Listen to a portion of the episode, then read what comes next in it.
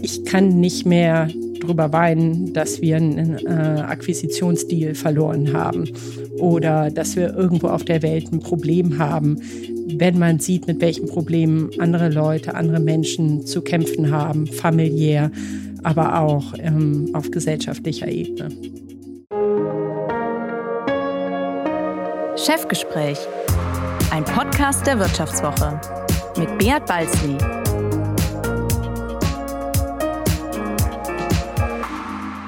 Ja, herzlich willkommen zu einer neuen Folge des Vivo Podcasts Chefgespräch. Mein Name ist Bea Balzli und ich bin der Chefredakteur der Wirtschaftswoche. Die Corona-Krise hat uns weiterhin fest im Griff und stellt vieles in Frage. Die Just-in-Time-Ökonomie gerät aus den Fugen, die Arbeitswelt wird neu gedacht, Lieferketten reißen, Logistikkosten explodieren, Chips werden knapp.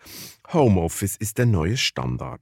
Nur eine alte Gewissheit gilt mir denn je. My home is my castle. Vor allem, wenn Hightech alles bequemer macht. Noch nie herrscht in Deutschlands Cocooning-Zonen ein Wettrüsten wie in diesen Pandemiezeiten, womit wir bei meinem heutigen Gast wären.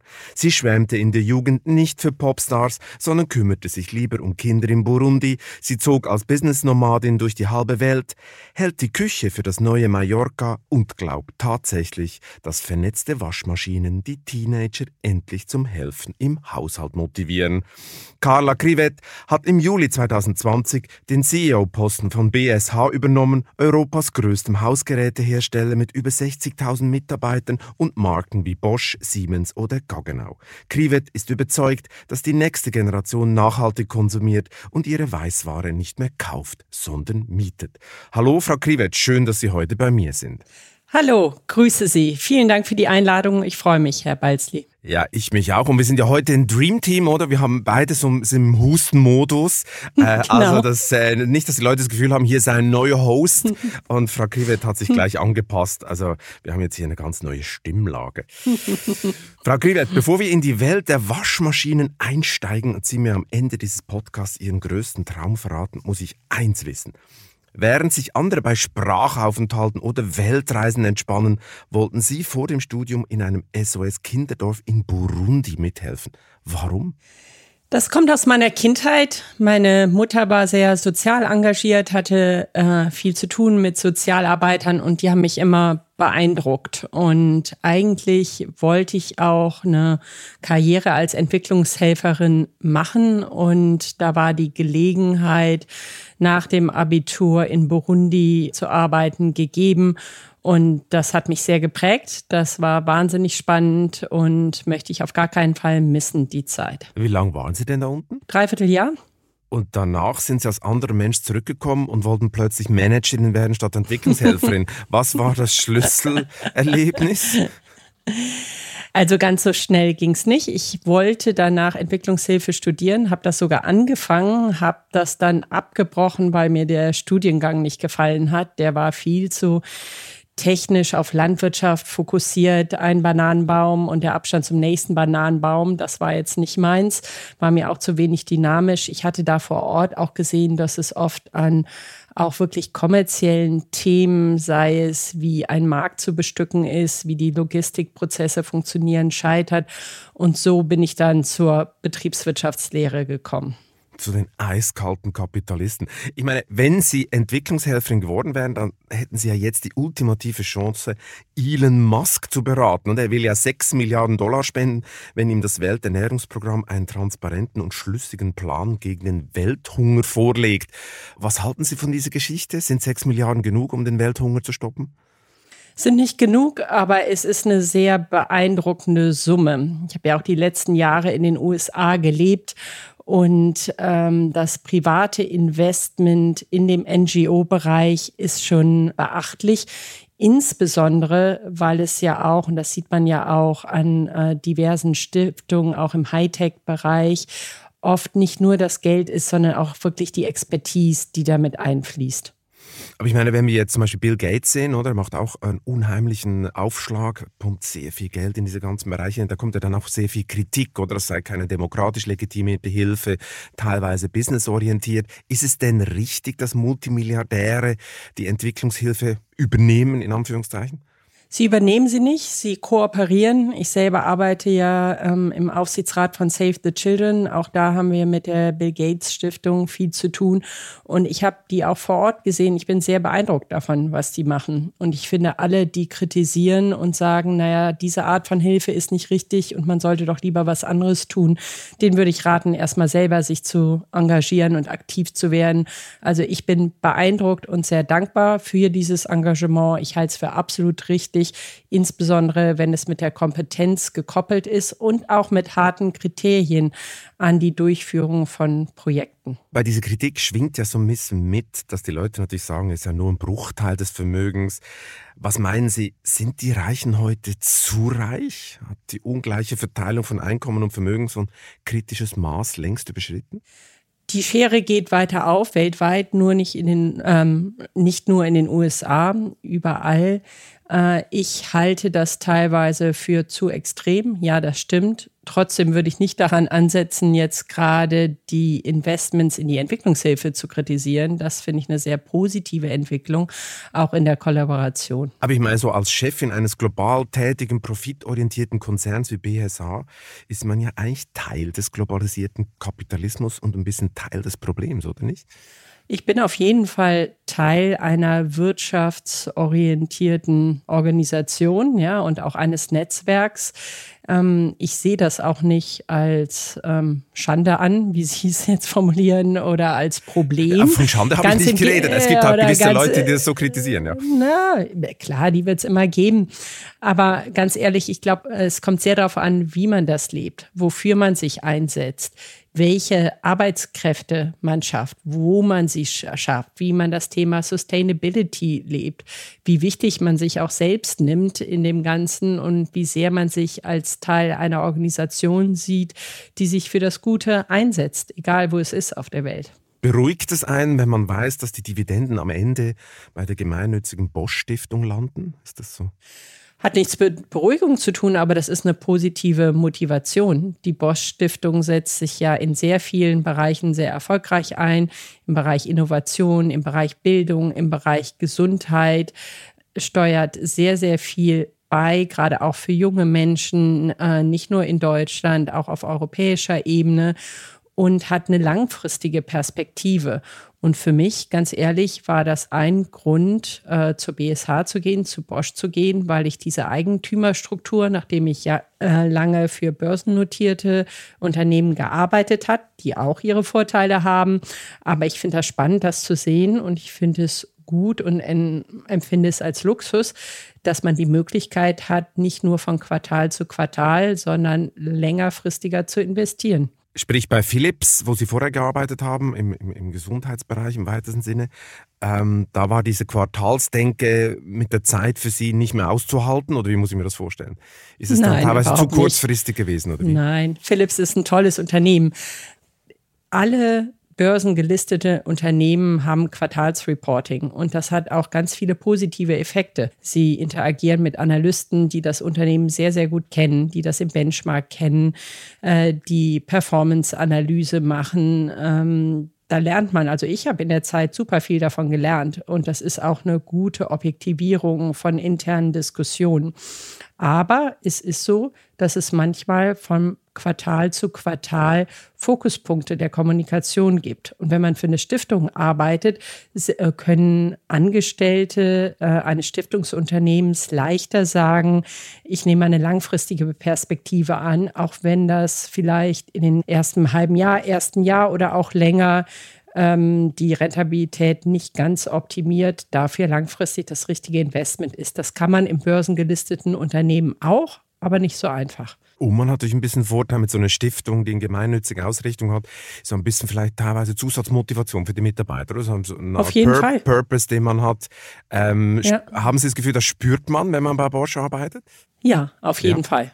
Also das Thema Purpose und das Thema Einsetzen für, für das Gemeinwohl ähm, ist was, was ganz tief in der DNA von Bosch verwurzelt ist und was wir bei der BSH deutlich sehen, auch bei Entscheidungen. Ja, wir sind ja gerade so im ganz breiten Kontext von Gerechtigkeitsfragen etc. Mhm. Sind das eigentlich auch Fragen, die Ihrem Elternhaus ein Thema gewesen waren? Weil Sie haben ja Ihre Mutter erwähnt, dass sie sehr sozial ist. Ihr Vater war ja auch Konzernchef, nämlich von ThyssenKrupp, gleichzeitig sozial engagiert. Er war sogar Mitglied im päpstlichen Ritterorden. Hat man so solche Dis äh, Diskussionen geführt am Esstisch? Ja, auf jeden Fall. Wir, äh, mein Vater hat Wirtschafts- und Jobdiskussionen immer von der Familie ferngehalten. Also wir saßen da nicht und haben über ThyssenKrupp diskutiert. Da hatten wir auch keinen Zugang zu den Informationen.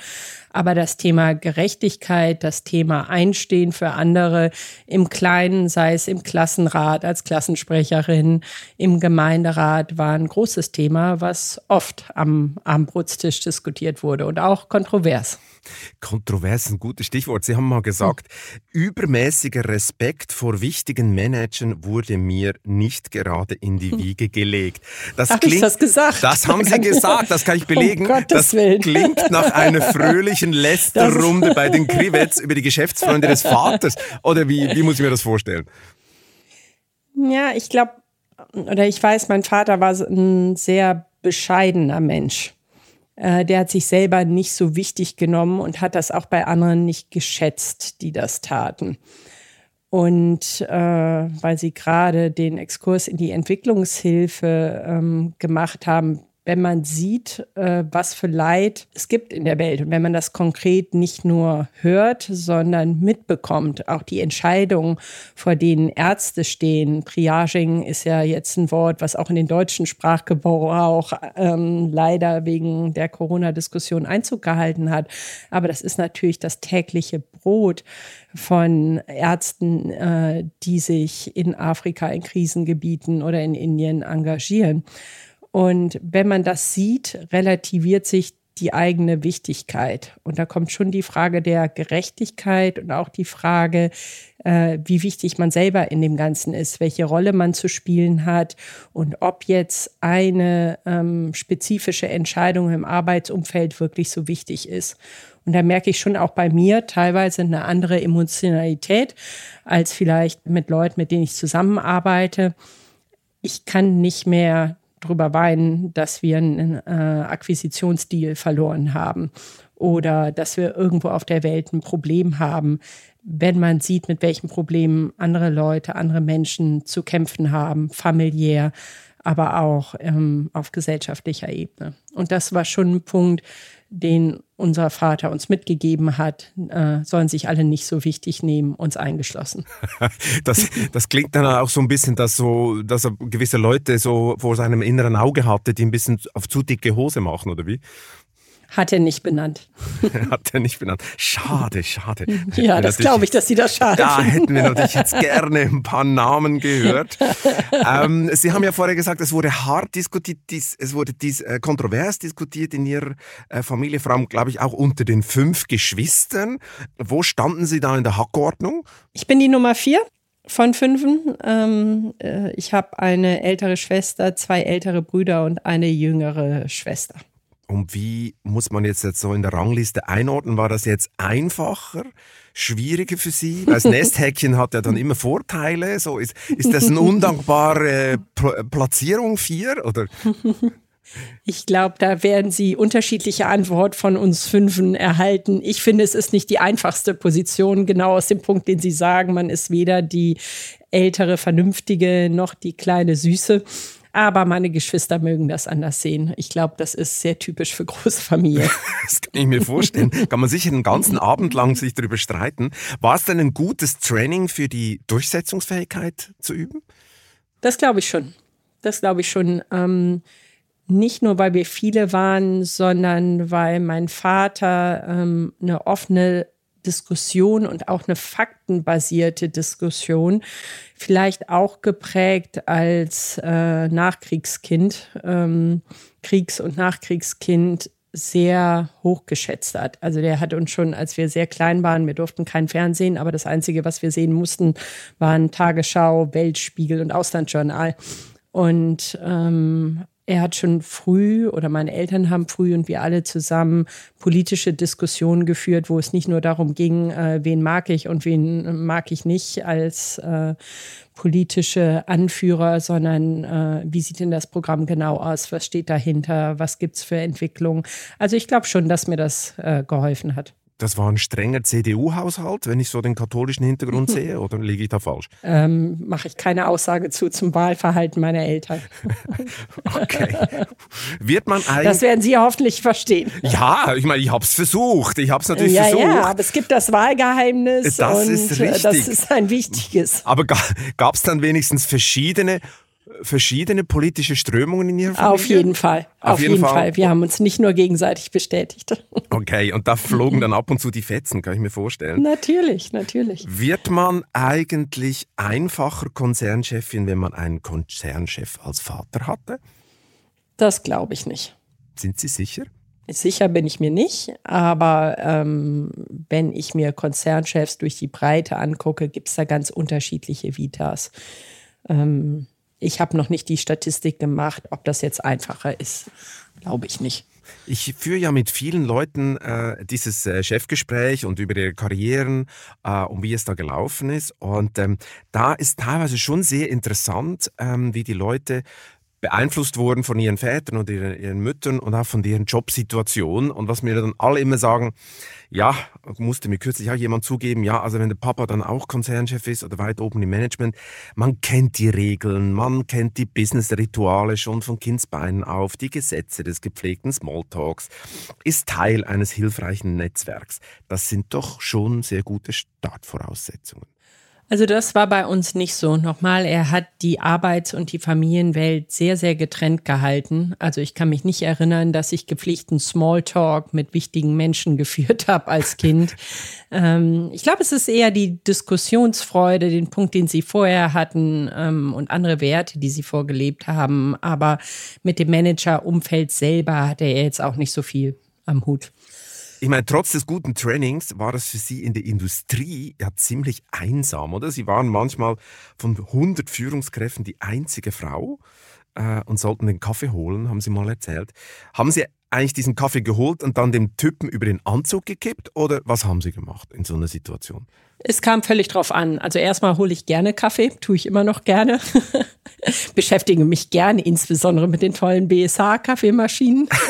Hier noch kleine Werbespot, ja, kleine Werbespot. so viel dazu. Genau. Aber ich habe das schon immer gerne gemacht. Das ist ein guter Break, das ist auch eine Nettigkeit. Also da bricht mir auch nichts aus der Krone, Leuten Kaffee zu holen es hat mich gerade in jungen Jahren diese Selbstverständlichkeit von, naja, die Jüngste und das Mädel holt mal den Kaffee, das hat mich schon geärgert. Und ab und zu habe ich gesagt, holen dir doch selbst. Das sind ja so, man muss es sagen, Diskriminierungen. Ist das oft passiert und gab es auch noch schlimmere Anekdoten? Ähm, oft implizit nicht. Ich muss sagen, ich bin da jetzt auch nicht besonders sensibel auf den Punkt. Vielleicht habe ich es auch nicht so mitbekommen. Also ich bin nicht äh, regelmäßig und oft diskriminiert worden, gar nicht. Ähm, ich hatte mal einen Punkt, da ging es ums Kaffee holen und auch nachher bei einer Veranstaltung wurde mir wurde ich gefragt, wann denn die Busse fahren. Dann habe ich gesagt, das weiß ich nicht. Und dann kam ein ziemlich pumpiges, ähm, dann finden Sie das mal schnell raus. Und dann habe ich gesagt, finden Sie es doch selbst schnell raus. Ähm, am nächsten um was Tag, war die Antwort? Äh, und dann war Erstaunen und Augendrehen. Und am nächsten Tag kam äh, der Mann zu mir und sagte, ja, er wolle sich entschuldigen. Er hätte gedacht, ich sei Servicekraft. Er hätte sich ja nicht denken können, dass ich Strategiechefin bin. und das fand ich so eine bodenlose Unverschämtheit. Ähm, Gerade die Begründung, äh, warum er sich so daneben genommen hat. Das zeigte da bin ich das da, Weltbild. Da bin ich dann schon ausgetickt. Aber das waren Einzelfälle, deswegen erinnere ich mich noch dran. Ansonsten äh, bin ich viel unterstützt worden, auch von den äh, weißen deutschen Männern. Aber der, demotiviert Sie das nicht völlig dann in solche Situationen oder kommt bei Ihnen so der Modus hoch, jetzt erst recht? Genau, letzteres. Letzteres. Ja, Aber trotzdem, trotzdem jetzt erst recht, trotzdem gehen immer noch sehr wenige Frauen in die Industrie. Wird sich das denn in absehbarer Zeit ändern? Was haben Sie das Gefühl? Ich glaube, das ändert sich. Ich glaube, es ändert sich nicht schnell genug. Wir müssen da jetzt Gas geben. Aber es ändert sich mit der Ausbildung und aber auch mit dem Selbstbewusstsein von jungen Frauen, aber auch mit flexibleren Modellen und auch Vorbildern aus dem Ausland. Aber das Tempo könnte schneller sein. Gerade in Deutschland hinken wir ja hinterher und gerade auf den Top-Ebenen hat sich lange zu wenig getan. Darum höchste Zeit für eine Frauenquote, die Sie eigentlich nie wollten, oder? Das stimmt. Ich war lange erklärter Gegner, da haben Sie sicher auch Research gemacht äh, zu Quoten jeder Art. Ich muss jetzt aber, wie so viele, konstatieren, äh, dass es ohne offensichtlich nicht funktioniert. Ich meine, bei Ihrer aktuellen äh, Firma liegt der Frauenanteil in der Geschäftsführung, wenn ich das richtig gesehen habe, ungefähr bei 50 Prozent. Ähm, bei Ihrer Bosch-Mutter sieht das allerdings anders aus. Viel traditioneller, viel hierarchischer. Haben Sie das schon mal kritisiert? Da müssen Sie bitte mit den Bosch-Kollegen sprechen. da dürfen Sie sich nicht dazu äußern. Da möchte ich mich ähm. nicht zu äußern. Aber grundsätzlich, ich äußere mich gerne zur BSH und dass der Frauenanteil in der Geschäftsführung nicht ungefähr, sondern genau 50 Prozent ist. Wir sind zu viert, zwei Frauen davon. Auch wir sind auch haben unterschiedliche Hintergründe, Ausbildung, Altersstrukturen, Auslandserfahrung und das ist super. Das ist wirklich, wirklich super. Das ist ein tolles Team und äh, ein gutes Beispiel, wie man von Diversität wirklich profitiert. Also ich finde Spitze macht total Spaß. Ich meine, bevor Sie bei BSH anheuerten, waren Sie ja ganz am Anfang mal bei Daimler im Transportwesen, dann bei Linde, Trägewerk und Philips, eher im Gesundheitsbereich, jetzt sind es Geschirrspüler und Kochherde. Ist es eigentlich egal, was man als Managerin managt? Hauptsache, es geht die Leiter hoch? Nein, man muss sich auf jeden Fall äh, finde ich, mit dem Produkt und mit den Kundensegmenten identifizieren. Ähm, man muss dahinter stehen, ähm, man muss Freude daran haben. Ähm, jemand, der die Küche meidet, nichts damit zu tun haben will, wäre schlecht in meiner Position. Jemand, der sich für Gesundheit nicht interessiert und Krankenhäuser gruselig findet, soll nicht für Philips im Healthcare-Bereich arbeiten. Also ich glaube schon auch eine persönliche Passion für das, was man tut und damit auch Interesse nicht nur an den Management-Themen, sondern insbesondere an den Menschen und an den Produkten und an den äh, Konsumenten oder Patienten ist sehr, sehr wichtig. Apropos Gesundheitswesen, aus aktuellem Anlass, wie, wie, wie schauen Sie eigentlich auf die Corona-Pandemie und auf das Krisenmanagement des Staates? Was ist, wie ist so Ihre Meinung dazu? Ich bin besorgt ähm, persönlich. Ich glaube, wir sind an einem Punkt angekommen und da teile ich die Meinung, die man ja auch zunehmend in den Medien äh, vertreten hört, dass wir am Tipping Point angelangt sind. Ich muss sagen, ich bin auch am Rande meiner Toleranz, was Impfen angeht äh, weil ich es einfach zutiefst unfair finde, dass unschuldige Menschen, die sich entweder nicht impfen können oder schon geimpft waren, ähm, oder Ärzte sind, die in oder Pflegepersonal, die in Krankenhäusern bis an die Leistungsgrenze und darüber hinaus arbeiten, angesteckt werden, versterben nur weil andere denken, ähm, ihre eigene Impfverweigerungshaltung ähm, ist ihre Privatsache. Das sehe ich anders und ich bin da im Moment, wie gesagt, ähm, ein bisschen jenseits der Toleranzlinie. Jenseits der Toleranzlinie, wie lösen Sie das bei BSH? Weil meine, so viele Mitarbeiter, da wird es auch viele Impfgegner äh, haben. Ist es intern ein Thema? Ist es eine Diskussion? Kämpft man vielleicht sogar mit dem Betriebsrat 3G, 2G, was man für Lösungen machen will? Also 3G dürfen wir ja jetzt. Das durften wir von rechtlicher Seite vorher nicht. Das war ja schon absurd, dass man externe kontrollieren durfte, ob die geimpft waren oder nicht. Äh, bei Mitarbeitern ähm, durfte man das aber nicht. Jetzt dürfen wir 3G checken und auch einhalten. Wir haben das gemacht, indem wir die Zugangskarten gesperrt haben. Und wenn man ähm, äh, geimpft oder genesen ist, ist sie wieder frei und ansonsten muss man täglich einen Test bringen und das halten wir rigoros durch und der Betriebsrat unterstützt uns. Der ist nämlich ähnlich wie wir sehr um die Gesundheit der Mitarbeiter besorgt. Also es also gab keine, keine, Spaltung intern nein, oder so? Überhaupt nicht, da gibt es keine Dissens. Okay, da gibt es, glaube ich, andere Unternehmen, wo es nicht ganz so einfach ist. Ich meine, wir sind jetzt mitten in der Pandemie, wir sind jetzt auch äh, hier im Gespräch mitten in der Pandemiediskussion. Sie sind ja als BSH-Chefin äh, mitten in der Pandemie angetreten, Juli 2020, letzten Sommer, äh, Sommer vor einem Jahr. Ähm, da fällt ja so die übliche Welcome-Tour, fällt ein bisschen aus. Die meisten sitzen im Homeoffice. Wie haben Sie sich eigentlich beholfen, um möglichst schnell ein Gefühl für die Firma zu kriegen? Also ich habe viele Sachen gemacht. Ähm, neben den normalen Onboarding-Aktivitäten, wie ich gerade schon sagte, ich finde es extrem wichtig, dass man das Geschäft selber versteht. Und das äh, lernt man aus meiner Erfahrung am besten vom Kunden. Das heißt, ich bin gereist, wo immer es ging, hauptsächlich in Europa, aber war jetzt auch in den USA, in der Türkei. Ähm, habe China versucht, das hat leider nicht geklappt. Ähm, aber ähm, wirklich mit den Kunden zu sprechen, ein externes Bild zu bekommen, wie die auf das Unternehmen gucken. Dann ähm, Werke Und wie besuchen. Gucken die auf das Unternehmen? Ähm, sehr, sehr unterschiedlich natürlich geprägt durch die Regionalität. Äh, BSH steht für sehr starke Marken und daher auch eine ganz hohe Anforderung an das Qualitätslevel, das sie erfüllt sehen. Wir haben den größten Kundendienst mit 15.000 Mitarbeitern, einzigartig in der Branche und sicher auch ein Verkaufsargument. Ähm, aber die Branche wandelt sich äh, immer mehr online, immer mehr auch äh, direkter Verkauf. Das sind spannende Diskussionen und sehr, sehr gutes Feedback von den verschiedenen Kunden, die ja vielfältig sind. Ne? Das sind große Elektrohändler bis zu Küchenhändlern bis zu dem einzelnen Konsumenten. Und ich glaube, so eine Standardfrage, die Sie in regelmäßigen Hangout-Meetings mit Ihren Mitarbeitern. Äh, Mann, sind Sie gut informiert. Woher wissen Sie das denn schon wieder? Tja, was, also Ihre Standardfrage lautet, was soll ich als CEO denn machen? Und was kommt da konkret zurück von den Mitarbeitern?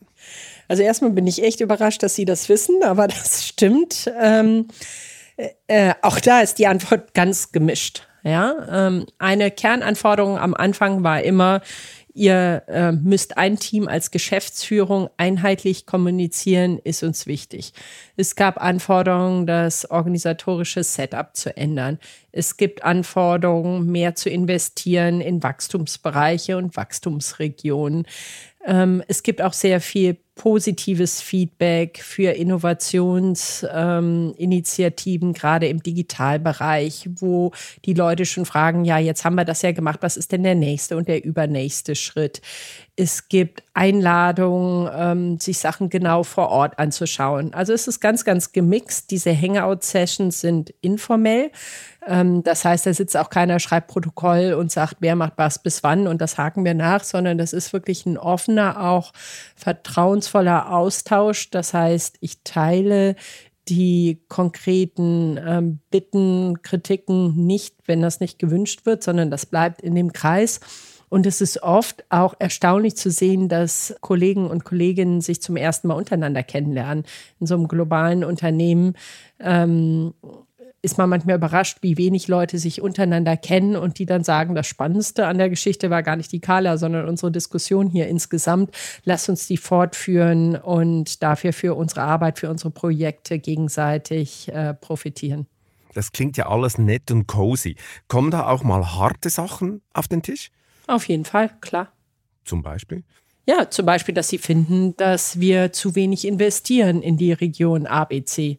Zum Beispiel, dass sie sich fragen, warum ich noch nicht in dem Standort XY war, wann ich da hinkomme, weil ich doch einen anderen Standort schon gesehen habe. Also das sind nicht nur höfliche, strategische High-Level-Fragen. Und hat keiner gefordert, sie sollen der trägen BSH endlich mal Leben einhauchen? Also endlich mal Leben einhauchen, nein, aber der Ruf nach Transformation ist schon da, der wird auch gelebt. Das fing mit einer Organisationsänderung an, ähm, aber auch unsere Kanäle, hatte ich ja schon gerade gesagt, transformieren sich, unsere Fähigkeiten der Mitarbeiter. Es gibt einen ganz großen Trainingsbedarf und auch einen Trainingseifer, den ich super finde. Also viele Mitarbeiter, ich würde sagen, das ganz große Gros der Mitarbeiter sieht den Wandel unserer Branche und äh, freut sich darauf, stellt sich aber auch selber die Frage persönlich, ob sie gerüstet dafür sind und wie wir die Transformation schaffen. Aber Trägheit ist schon, äh, schon Thema, oder? Ich meine, in der Vergangenheit hat ja Ihr Unternehmen Marktanteile verloren. Sie selber haben kürzlich zugegeben, dass BSH sicher kein Fast Follower sei. So klingt so ein bisschen nach Industriedinosaurier. Äh, wie geht man Moment, davor? Moment, Moment. Also erstmal gewinnen wir im Moment Marktanteil. Zweitens habe ich gesagt, wir sind nicht fast Follower. Ich habe von der Vergangenheit geredet. Da ja, haben Sie doch okay. teilweise sprech, ziemlich zurückgestecken Ich spreche von müssen. Den, der Zeit, seit ich da bei der BSH dabei bin und wir gewinnen Marktanteile. Selbst in China, ja, wo wir der größte äh, Player nach chinesischen ähm, Wettbewerbern sind, also der größte Nicht-Chinese, gewinnen wir Marktanteile. Zweitens habe ich gesagt, wir sind nicht fast voller, wir müssen Leader sein. Es reicht nicht nur äh, der Zweite zu sein. Wir wollen in vielen Bereichen, zum Beispiel Sustainability, Nachhaltigkeit, der Erste sein. Also Sie haben das jetzt so dargestellt, als ob ich die BSH als trägen Haufen äh, charakterisiert hätte. Das war aus dem Zusammenhang. Ich muss doch noch mal auf das Thema zurückkommen. Nehmen wir ein konkretes Beispiel. Der Cook It, der kam als Konkurrent zum Thermomix auf den Markt, aber laut Marktexperten viel zu spät. Was war denn der Grund für diese Verspätung? Die kam ja, ist vor ihrer Zeit ja eingeleitet worden, aber was war der, an was krankte die BSH oder was krankt sie vielleicht noch? Cocket ist ein super spannendes Thema, weil das das erste Produkt ist, wo wir digital wirklich zu Ende gedacht haben. Und zwar nicht nur, weil man Rezepte runterladen kann, sondern weil man sie auch selber entwickeln kann, weil man sie austauschen kann, weil man ähm, Verbesserungen des Kochens über das User Interface erreichen kann, weil 95 Prozent aller Cookit-Nutzer vernetzt sind und sehr, sehr aktiv über dieses Medium miteinander kommunizieren und das Produkt weiterentwickeln. Die Zielsetzung war sehr ehrgeizig, vielleicht zu ehrgeizig. Da hat es auch Verzögerungen beim Launch gegeben, das stimmt. Aber wenn Sie sich jetzt, und das haben Sie sicher gemacht bei Ihrem soliden Research, äh, die Bewertungen von Konsumenten anschauen, ähm, sind die ganz toll. Sind äh, 4,7, 4,8 auf Google, also tolle Feedback, begeisterte Kunden. Die Weihnachtszeit kommt und äh, Cookit ist ganz oben mit dabei. Also das ist sicher kein Produkt, Produkt, mit dem wir uns verstecken müssen. Ganz im Gegenteil. Und der Lockdown kommt vielleicht auch, dann kochen die Leute noch mehr zu Hause. Ist ja auch Haben eine Sie Sonderkonjunktur. Nein, habe ich ja, nicht. Äh, das ist aber ein großer Fehler. Das sprechen wir nach der Sendung noch Wir mal. sprechen nach der Sendung nicht, dass hier irgendjemand das Gefühl habt, hier gibt es irgendwelche Werbegeschenke. Natürlich nicht. Auf gar keinen Fall. Natürlich nicht, aber ähm, ich kann tatsächlich nicht kochen. Also vielleicht muss ja, ich mir sowas aber für Leute, angucken. die nicht kochen können, ist nicht nur der Cookit, sondern ernsthaft auch die neue Ofen- und Kochfeldgeneration genial. Denn so einfach wie da kriegen sie es nirgendwo. Gut, ich komme jetzt schon hier schon fast vor wie bei einer Tupperware-Party. Ich muss Sie noch mal ein bisschen piesacken, ähm, obwohl ja bei Ihnen äh, gemäß eigenen Aussagen das sehr gut läuft. Ich meine, Corona war eine Sonderkonjunktur für Sie, oder? Ich meine, die Leute sind nach Hause, sind auch anderen Firmen, hat das wirklich einen Schub gegeben, den Sie so sonst äh, nicht erlebt hätten. Trotzdem, letztes Jahr sind sie weniger schnell gewachsen als zum Beispiel der kleinere Konkurrent Miele. Wie kam's? Also ähm, A, äußern wir uns grundsätzlich nicht über Wettbewerber, aber sie müssen natürlich immer beim Wachstum das Verhältnis äh, der Größe sehen. Ja, wir äh, ähm, sind ein breit aufgestelltes Unternehmen in allen Regionen, in den wichtigsten Preissegmenten und wir haben ein hervorragendes Wachstum letztes Jahr hingelegt. Also sind wir sehr, sehr stolz drauf und ähm, die Performance trotz Corona äh, war also exzellent. Und zwar in allen Bereichen. Kochen, Kühlen, Wäschepflege, Spülen, Consumer Goods, Kundenservice. Ähm, überall sehr, sehr gute Wachstumsraten. Also das sind nur Nörgler, die da diese, diese Vergleiche anstellen, dass Miele noch ein bisschen besser war. Also Sie kennen die Zahlen, das ist ein Hauch, ja, und äh, von im Vergleich zu einem viel kleineren Unternehmen. Ja, Sie der Wettbewerb ist hart. Da geht es auch um hauchdünne Vorsprünge. ähm, sie liegen nicht relevant, nicht relevant, okay. Ähm, sie liegen ja weltweit nur in Anführungszeichen auf Platz 5, oder? Und im, im großen Wachstumsmarkt China, Sie haben es gerade erwähnt, sind sie eigentlich noch nicht so vertreten, wie sie sein sollten. Ich glaube, 80 Prozent ihrer Umsätze stammen aus Europa. Wie wollen Sie eigentlich das China-Geschäft das ist ja auch die Ansage, äh, deutlich weiter nach vorne bringen. Lässt sich sowas machen während der Pandemie? Weil es ist ja gerade unheimlich schwierig, oder? Also erstmal liegen wir auf Platz 4, ähm, auch ähm, mit unserer regionalen Aufstellung in China sind wir sehr zufrieden. Warum? Mein Vor, Vor, Vor, Vor, Vorgänger, ich weiß gar nicht wie viele vor, haben schon wahnsinnig früh, schon vor 30 Jahren plus in China investiert. Damals war China nicht China, sondern ein Entwicklungsland. Und die haben damals schon die demografischen Faktoren natürlich klar gesehen, die Schlüsse rausgezogen und haben sehr mutig über Jahre auch nicht profitabel investiert und haben sich ein unglaubliches Standing in dem Markt aufgebaut. Und in China sind wir nicht nur ein Mitspieler im Markt, sondern wir sind Trendsetter. Wir sind das Premium-Unternehmen, auch im Luxusbereich. Viele von den Trends, gerade der digitalen Küche, kommen von den Marken Bosch und Siemens, werden dann von anderen aufgegriffen äh, und kommen in den Markt. Und es ist auch innerhalb des BSH-Verbundes ein Bereich oder eine Region, von der wir viel lernen, gerade auch was soziale Medien angeht. Wenn Sie sich die großen Shopping-Festivals angucken, wie da interagiert wird mit den Kunden, wie da Data Analytics betrieben wird, wie da Konsumentenwünsche nicht nur erfüllt, sondern äh, vorauseilend erahnt werden. Das ist ganz, ganz toll und ist auch eine riesen Lernmöglichkeit für die BSH. Also die Dynamik in dem Markt, aber auch die Position der BSH ist spitze. Aber nochmal zurück zum operativen Management dieses Marktes. Ich meine, Ihre Leute kommen doch jetzt gar nicht mehr rein. Sie selber mussten, glaube ich, zwei äh, Wochen in den, in Anführungszeichen, Corona-Knast und dann sollte es nochmal zwei Wochen verlängert werden. Warum eigentlich? Es gab damals, ähm, als ich hingefahren bin, dachte ich, mach zwei. Also ich hatte mir fünf Wochen Zeit genommen äh, mit dem Ziel, zwei Wochen die Quarantäne zu machen. In der Zeit natürlich mit dem Team zu interagieren, aber nur über Video, auch Kunden zu sehen über Video und dann drei Wochen vor Ort zu sein, ähm, um mir ein besseres Bild von dem Land, von unseren Kunden, von unseren Produktpositionierungen und den Serviceleistungen zu machen. Nach zwei Wochen gab es wieder Corona-Fälle in China. Und daraufhin äh, wurde für Gesamtchina die ähm, äh, Quarantänezeit von zwei Wochen auf vier Wochen erhöht. Und das hätte mir dann vier Wochen, ähm, Corona-Knast war es nicht, Hotel, äh, für nur vier Tage vor Ort gegeben. Und da fand ich das Verhältnis nicht mehr richtig und habe gesagt, ich komme wieder, wenn es wieder auf zwei Wochen ist. Habe die Zeit aber intensiv genutzt, muss ich wirklich sagen. Meine Kollegen sind mit Video äh, durch die Märkte gegangen, durch die Elektromärkte, haben mit Kunden gesprochen. Ich habe mit Konsumenten, die unsere Geräte bewertet gearbeitet haben, auch im Wettbewerbsvergleich ähm, gesprochen. Also es war eine sehr, sehr lehrreiche Zeit, obwohl es natürlich für mich bitter war, chinesischen Boden nicht betreten zu haben. Und man kriegt doch ein bisschen den Koller. Man ist, man ist im, im Hotelzimmer und ich weiß nicht, war das bei Ihnen auch so? Sie durften nicht raus, oder?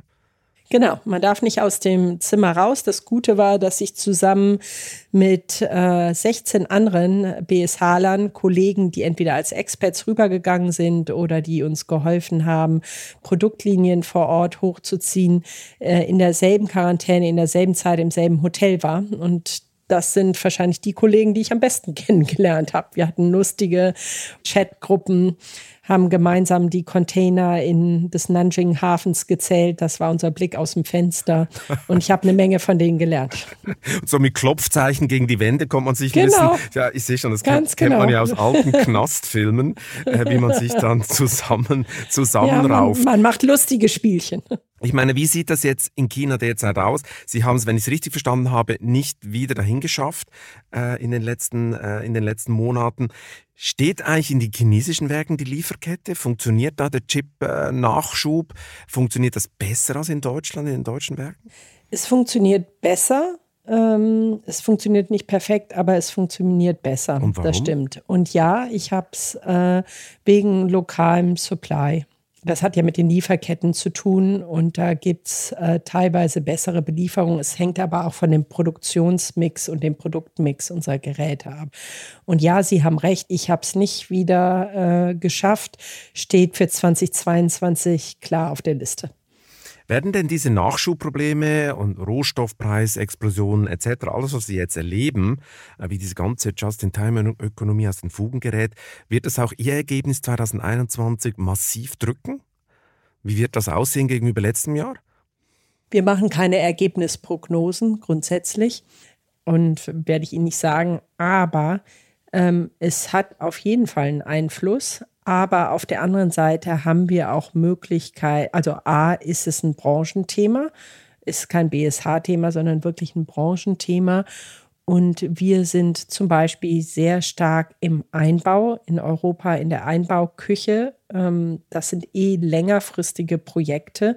Das heißt, wenn Sie jetzt eine Küche planen, dann geht das eh erstmal mehrere Monate, bis Sie mit dem Design fertig sind. Da sind andere Komponenten, die auch noch fehlen.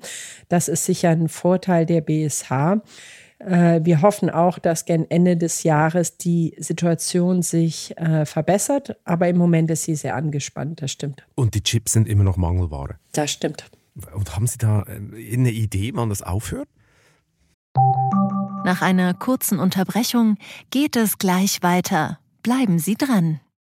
Eine Weltreise starten, ihr Hobby ausleben, finanzielle Unabhängigkeit muss kein Traum bleiben. In der neuen Vivo Coach Masterclass erfahren Sie, wie Sie das Vermögen dafür aufbauen und es einsetzen. Kurzweilige Videos, spannende Inhalte, konkret umsetzbare Empfehlungen. Entdecken Sie das neue kostenlose Video-Learning-Format exklusiv für Abonnentinnen und Abonnenten der Wirtschaftswoche. Jetzt unter vivo.de slash coach slash masterclass. Vivo Coach. Wissen, das sich auszahlt. Wie gesagt, ähm, das ist die Gretchenfrage für die ganze Industrie. Äh, es geht leider nicht so schnell. Es äh, dauert ja zwei bis drei Jahre, bis man eine Fountain Ship Factory überhaupt hochgezogen hat. Ähm, wir sind schon auch dabei, unsere Chips umzudefinieren in der Entwicklung, um auf mehr gängige Chips zu wechseln. Und mit diesen Maßnahmen hoffen wir, dass wir im Ende äh, nächsten Jahres eine Verbesserung sehen werden. Sehr kurzfristig nicht. Ich will nochmal zurück zu China. Sie haben ja vorher äh, gesagt, das würde auch das Restgeschäft so ein bisschen treiben und inspirieren. Haben Chinesen ganz andere Vorlieben im Haushalt? Wie muss ich mir das vorstellen? Ich meine, Sie betreiben ja da Research, machen Marktforschung. Hm. Wollen die andere Funktionen? Ja, ist schon unterschiedlich. Also erstmal ist das Kochen äh, der Bereich, der am unterschiedlichsten ist. Und das liegt einfach daran, dass es die älteste Tätigkeit ist. Also äh, das Gegenteil davon sind Geschirrspüler. Das ist eine neue Innovation und das ist eher ein globales Geschäft mit einzelnen Anpassungen. Kochen ist überall auf der Welt äh, sehr, sehr individuell also ein Ofen, wo eine komplette Chinese Duck rein ähm, muss und die dann speziell gekocht werden muss, hat andere Anforderungen. Die kleinen ähm, Apartments in Shanghai haben wiederum andere Anforderungen. Die Größenmaße sind anders. Ähm, Spülen kommt jetzt erst auf den Markt. Also der Marktanteil von Spülern, wenn Sie 100 Prozent der chinesischen Bevölkerung nehmen, haben weniger als 5 Prozent einen Geschirrspüler. Das ist ein Bereich, der jetzt boomt ähm, mit Corona auch, muss man fairerweise sagen, weil man weniger ähm, Haushaltshilfe bekommt durch die Lockdowns. Und wenn man es dann selber waschen muss nach einem Familienevent, dann ist der Geschirrspüler offensichtlich schneller gekauft. Also das ist eine riesen Nachfrage. Chinesen haben auch ähm, ein sehr hohes Hygieneverständnis und eine ähm, hohe Hygiene Hygieneanforderungen. Die würden zum Beispiel niemals auf die Idee kommen, Kinderwäsche äh, zusammen mit Erwachsenenwäsche zu waschen. Eine Idee, die ich noch nie hatte, ehrlich gesagt, als Mutter, das irgendwie separat zu waschen. Ähm, aber das äh, würde einer chinesischen Mutter niemals in den Sinn kommen. Das ist in Asien weit verbreitet. Meine Frau ist Japanerin und ähm, hm. das wird auch nicht ähm, zusammengewaschen. Das ist völlig. Waschen Sie denn selbst oder wissen klar. Sie das alles nur Secondhand von Ihrer Frau? Ich wasche teilweise auch selbst, ja, ja. Also das ist klar. Und da kriegt man natürlich Anweisungen. Also das ist schon klar. Also das mit dem Zusammenwaschen, okay. das geht gar nicht. Also das kann ich, das kann ich gut, gut nachvollziehen. Ähm, ich meine, wenn Sie sagen, die Chinesen setzen auch teilweise Trends für andere ähm, ähm, Bereiche im BSH-Konzern, interessiert sich denn die chinesische Kundschaft auch für Nachhaltigkeit? Ja, zunehmend ja. Ist auch in China ein Thema. Überhaupt, das musste ich auch lernen, dass meine Vorstellung von der Denkweise von Chinesen im ähm, Haushalt in vielen Bereichen falsch ist. Zum Beispiel hatte ich die Vorstellung, äh, dass äh, Nachhaltigkeit kein Thema ist. Stimmt nicht, kommt immer mehr vor in den Konsumentennachfragen. Dann dachte ich, die Vorstellung von chinesischem Luxus ist eher pompös. Gar nicht. Die Interviews, die wir da machen, das sieht man auch in den Showrooms, ähm, dass äh, die sprechen von nordischer Eleganz, schlicht, zurückhaltend, sleek, äh, sehr, sehr europäisch, was wiederum ein Vorteil für uns ist das sieht man auch, wie sich die Gesellschaft entwickelt, oder? Man ist natürlich nicht mehr ganz am Anfang und, und, und diese pompösen Statussymbole kommen dann auch da offenbar äh, aus der Mode. Sie sagen, Nachhaltigkeit interessiert auch in China. In, in Europa ist es natürlich auch ein riesiges Thema. Ähm, und eine Methode oder sagen wir mal eine Strategie, mit der Sie dem begegnen wollen, ist ja, dass Sie die Haushaltsgeräte künftig vermieten wollen, gebrauchte Geräte weiterverkaufen und am Ende alles zurücknehmen und recyceln. Jetzt auf die Idee sind ja andere auch schon gekommen und es hat ja überhaupt nicht funktioniert. Warum sollte das bei Ihnen anders sein? Also erstmal die anderen, die das versucht haben, waren eher Händler und für die ist natürlich schwieriger, die technische Aufbereitung zu machen, als wir, wenn wir das in unseren Märkten haben. Aber ähm, ich, ich will hier ehrlich sein, das ist kein Businessmodell, was jetzt äh, schon den Großteil des Umsatzes ausmacht. Ja? Da haben wir gerade angefangen seit ein paar Jahren. Das ist sicher ein Zukunftsthema, aber wir lernen auch daran. Wir lernen vor allem, wie Produkte designt sein müssen. So habe ich gestern zum Beispiel mit meiner Kollegin, die COO ist, einen kompletten Tag mit der Entwicklung verbracht und wir haben uns sehr intensiv angeschaut mit verschiedenen Expertenteams, wo und wie wir in die Entwicklungsprozesse eingreifen müssen, um die Geräte modularer zu gestalten, besser ähm, reparierbar zu designen, auch zu schauen, dass der Materialmix passt, dass man eben im Recycling wieder benutzen kann. Das sind ganz viele Hebel, die Sie in der Entwicklungskette angehen müssen. Also das reicht ja nicht zu sagen, na ja, wir machen die Verpackung jetzt weniger Plastik und äh, mehr Papier. Das ist auch ein Thema, aber Sie müssen ja langfristig denken, Gerät hält viele, viele Jahre, was am Ende rauskommt. Und um das zu beeinflussen, müssen ja am Anfang end wirklich an jedem Kontrollpunkt in der Entwicklungskette, in der Wertschöpfungskette eingreifen. Das war gestern eine super spannende Diskussion, ähm, wirklich motivierend zu sehen, wie viele Ideen es schon gibt, viele, wie viele Sachen da schon umgesetzt werden. Und wenn wir das konsequent durchziehen, wird auch das Mietmodell deutlich einfacher werden. Eine weitere Sache, die wir uns wünschen würden, ist, dass es administrativ besser läuft. Das ist schon noch gerade in Deutschland auch von rechtlicher Seite äh, wirklich ein Behörden und ein bürokratischer Aufwand. Ähm, das muss man wirklich wollen, um das durchzusetzen. Wir wollen das. Was heißt bürokratischer Aufwand? Was ist denn die größte Hürde?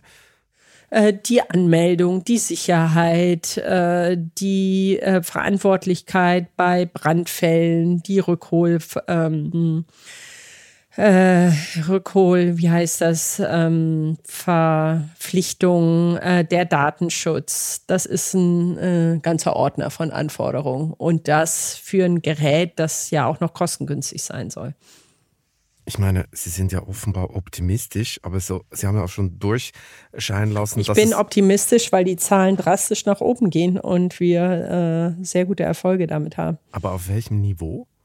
Noch auf kleinem Niveau. Sagte ich ja bereits. Also das macht noch keinen Großteil des Geschäfts aus. Weil ich meine, die Otto-Gruppe hat ihren Mietjob, die haben das bei, bereits 2016 aufgesetzt und das ist gescheitert. Äh, es gibt das Berliner Startup Groover, die machen das zusammen mit einem großen Händler.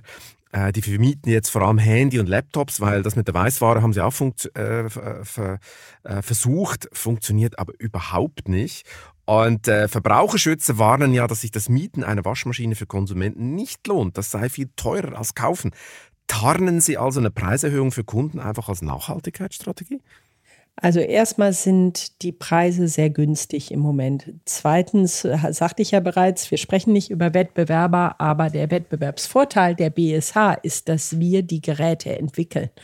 Wir wissen, wie wir sie aufbereiten. Wir haben 15.000 Leute im Kundendienst, die bei den Konsumenten vor Ort sind. Also viele von den Kernkompetenzen, die andere erst aufbauen oder outsourcen oder Partnerships machen müssen, haben wir in-house. Und das ist, glaube ich, ein ganz großer Vorteil. Eins würde mich interessieren. Wir hatten letztes Jahr am Supermaster-Wettbewerb, das ist ein Studentenwettbewerb der Wirtschaftswoche, hat, äh, haben zwei gewonnen. Äh, die haben ein Geschäftsmodell dargelegt für Haushaltsgeräte modular, die man so modular aufbaut, dass dann teilweise der Kunde nur Einzelteile auswechseln kann zu Hause selber und das dann wieder einbauen kann und so eigentlich die, die, die Lebensdauer dieser Waschmaschine sehr, sehr lange dauert. Also es war natürlich so ein Kreislaufwirtschaftsansatz.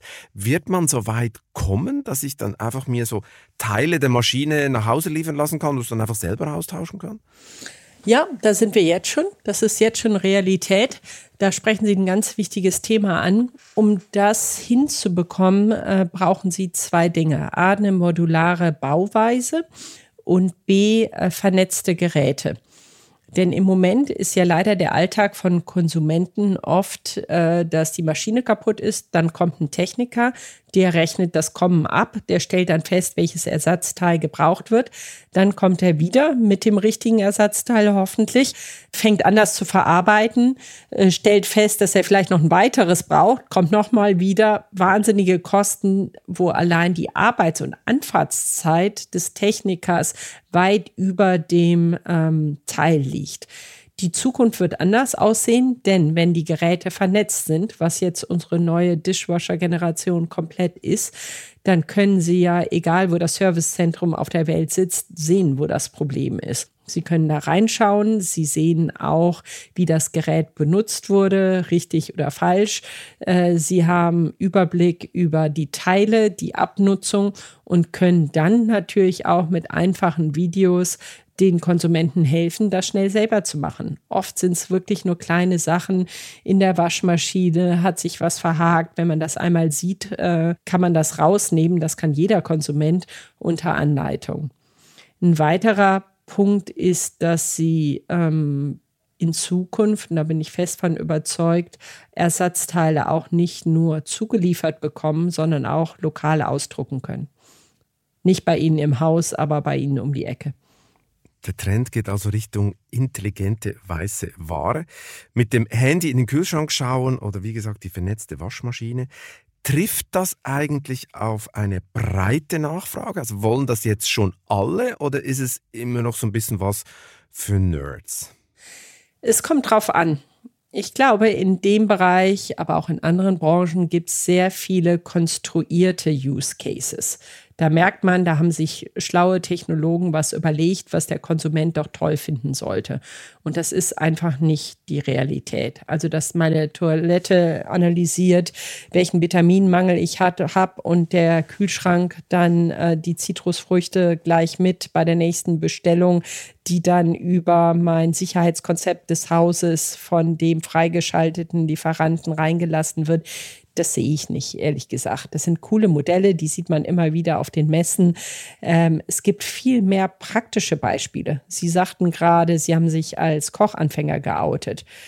Wenn Sie Kuchen innerhalb von einer halben Stunde backen könnten und Schritt für Schritt Anleitung hätten und während des ähm, Kuchenteig, äh, der Kuchenteigfabrikation äh, gleichzeitig Handelsblatt lesen könnten, wären sie mit dabei. Ganz sicher, das würden sie einmal machen, würden feststellen, super Feedback von ihrer Familie und ihren Freunden, wenig Aufwand. Wenn ich wüsste, wie viel Waschmittel wirklich richtig ist für meine Waschmaschine und der Trockner dann auch gleichzeitig weiß, was ich in der Waschmaschine gewaschen habe und wie er ähm, das Programm genau anpassen muss, dass eben nichts eingeht und es trotzdem perfekt trocken wird. Super Vorteil. Es gibt viele sehr reale ähm, Anteile, die ähm, äh, oder Innovationen, die einen wirklichen Mehrwert äh, bieten. Und die bieten wir teilweise schon an, teilweise sind sie in der Entwicklung, kommen nächstes, übernächstes Jahr auf den Markt. Da freuen wir uns drauf. Und dafür sind dann auch, und da haben wir auch Daten, um das zu belegen, nicht nur junge Menschen, sondern generationenübergreifend äh, Menschen dabei, weil das einfach ihren Alltag vereinfacht und auch freudvoller macht. Ja, damit kommen wir jetzt zur absolut zentralen Frage dieses Podcasts. Räumen Ihre Töchter tatsächlich die Wäsche aus der Maschine raus, wenn die App auf dem Handy da Alarm schlägt? Also, habe erstmal habe ich ja Töchter und einen Sohn und die werden durchaus gleich behandelt bei dem Thema. Gut. Ja, sie räumen es auf, aber ganz ehrlich, sie haben es inzwischen auch schon raus, einfach den Trockner aufzumachen und es nicht auszuräumen.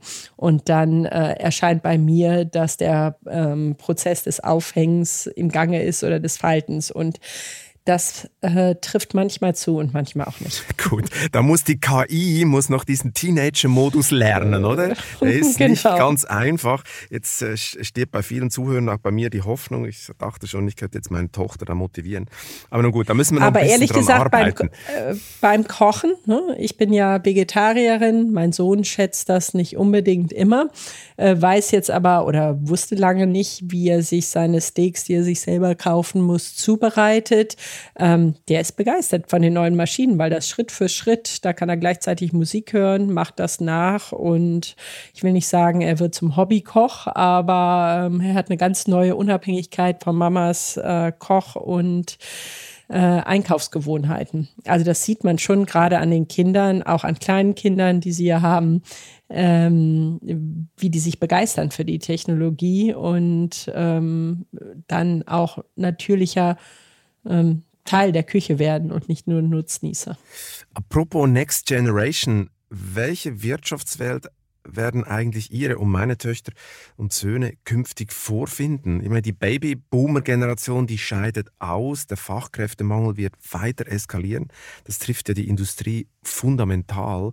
Steuern wir eigentlich auf ein Zeitalter mit lauter Geisterfabriken zu, vollgestopft mit Robotern? Das glaube ich nicht.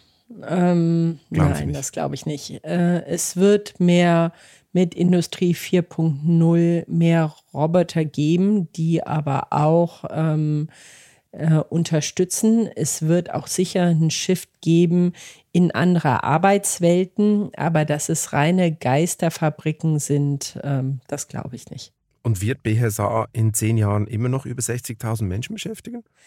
Auf jeden Fall. Wir wachsen, wir brauchen Mitarbeiter. Äh, wir sind eine der Top-Ausbildungsunternehmen in der Branche und darüber hinaus. Wir bilden auch mehr aus, als wir einstellen. Und äh, wenn der Wachstumskurs so weitergeht, bin ich fest davon überzeugt, dass 60.000 und mehr Mitarbeiter glücklich Teil der BSH-Familie sein werden und dieses Unternehmen kraftvoll voranentwickeln werden. Und wie viele davon werden noch glücklich in Deutschland arbeiten? Ähm, Weniger, oder als heute? Da wage ich keine Prognose im Moment, denn das hängt von den Zukunftsinvestitionen ab. Im Moment arbeitet ein überdurchschnittlicher Teil der Mitarbeiter im Vergleich zum Umsatz von Deutschland in Deutschland. Und ähm, wir haben viele der Fachkompetenzen und Kompetenzzentrum in Deutschland, auch im digitalen Bereich. Und da sehe ich nicht, dass die abnehmen. Frau Krivet, hier kommt jetzt definitiv die letzte Frage. Welchen privaten Traum wollten Sie unbedingt noch verwirklichen in Ihrem Leben? Da gibt es viele. Viele? Einer ah, ist ganz, Zeit. ganz, ganz, ganz viele Träume, ähm, die ich auch noch verwirklichen werde. Da bin ich sehr optimistisch. Ich würde gerne noch mal längere Zeit in Indien verbringen. Da habe ich ja äh, gearbeitet. Ähm, bin auch als Backpackerin durchs Land gereist, habe viele tolle Sachen gesehen. Ähm, und äh, würde dahin gern mit mehr Zeit zurückgehen und auch Freunde wiedersehen. Sie waren bei ähm, Daimler, glaube ich, dort in New Delhi, oder? Ja, bei ABB Daimler-Benz okay. ja. äh, in New Delhi und in Chittaranjan außerhalb von Kalkutta, genau, bei den ähm, Lokomotiven. War der Smog damals auch schon so extrem? Nein, das war kein Thema. Nee, nee, das ist jetzt äh, sehr, sehr stark geworden. Und ich hoffe, dass die Interventionen der Regierung da auch nachhaltig sind. Aber da freue ich mich mit wirklich viel Zeit. Ich freue mich drauf, zu einem Zeitpunkt wieder mehr Zeit für Freunde zu haben, intensiv die, ähm, in den die ich in den verschiedenen Lebensstationen kennengelernt, lieben gelernt habe. Ähm, es gibt Sportarten, die ich noch verbessern möchte und ausprobieren möchte. Also zum Beispiel? Äh, verbessern, Skifahren. Ich komme oder meine Familie sind begeisterte Skifahrer und dummerweise ist selbst die jüngste Tochter, äh, glaube ich, in diesem Jahr besser als ich und das schmerzt schon. Also da habe ich mir schon vorgenommen, nochmal richtig zu investieren. Dass, ähm, Sie haben richtig Ehrgeiz äh, auf der Piste. ja, das freut natürlich den Schweizer. Das ist sehr gut. Ja, auf der Piste und auch daneben. Genau. also das ist sicher äh, ein Bereich, äh, wo, wo ich nochmal zulegen möchte. Ich finde das Foiling ähm, als neue ähm, Wassersportart super spannend, was ich nicht beherrsche, gern ausprobieren möchte. Wir haben jetzt Skitouren gehen letztes Jahr angefangen und auch da gibt's tolle Touren, die ich auf jeden Fall noch machen würde. Also langweilig wird mir nicht. Ähm, letzter Punkt, ich könnte mir auch vorstellen, nochmal in der Entwicklungshilfe zu arbeiten und da in vielen spannenden Startups, die sich da im Moment ähm, formieren, auch nochmal eine Rolle zu spielen. Also viele Ideen. Gut, dann hoffen Aber wir mal. Aber jetzt erstmal BSH und das mit ganz viel Freude genau. und Elan. Genau. Ich bin sicher, Elon Musk hat jetzt auch zugehört, weil er hört ja garantiert diesen Podcast jedes Mal. Und wenn Sie dann in die Entwicklungshilfe einsteigen, wird er Sie sicher gerne als Beraterin engagieren. Frau Krivet, vielen Dank für das interessante Gespräch. Ich danke Ihnen. Schönen Tag. Alles Gute. Und wer jetzt noch wissen will, wer das globale Rennen um die Vorherrschaft in der Corona-Industrie gewinnt, sollte sich die neue Titelgeschichte der Wirtschaftswoche auf vivo.de oder am Kiosk besorgen. Ich wünsche Ihnen viel Spaß beim Lesen und eine gute Zeit bis zum nächsten Chefgespräch. Kritik, Lob und Anregungen schicken Sie bitte wie immer an balzli.vivo.de. Für eine positive Bewertung dieses Podcasts bin ich Ihnen ewig dankbar. Bleiben Sie gesund. Thank you.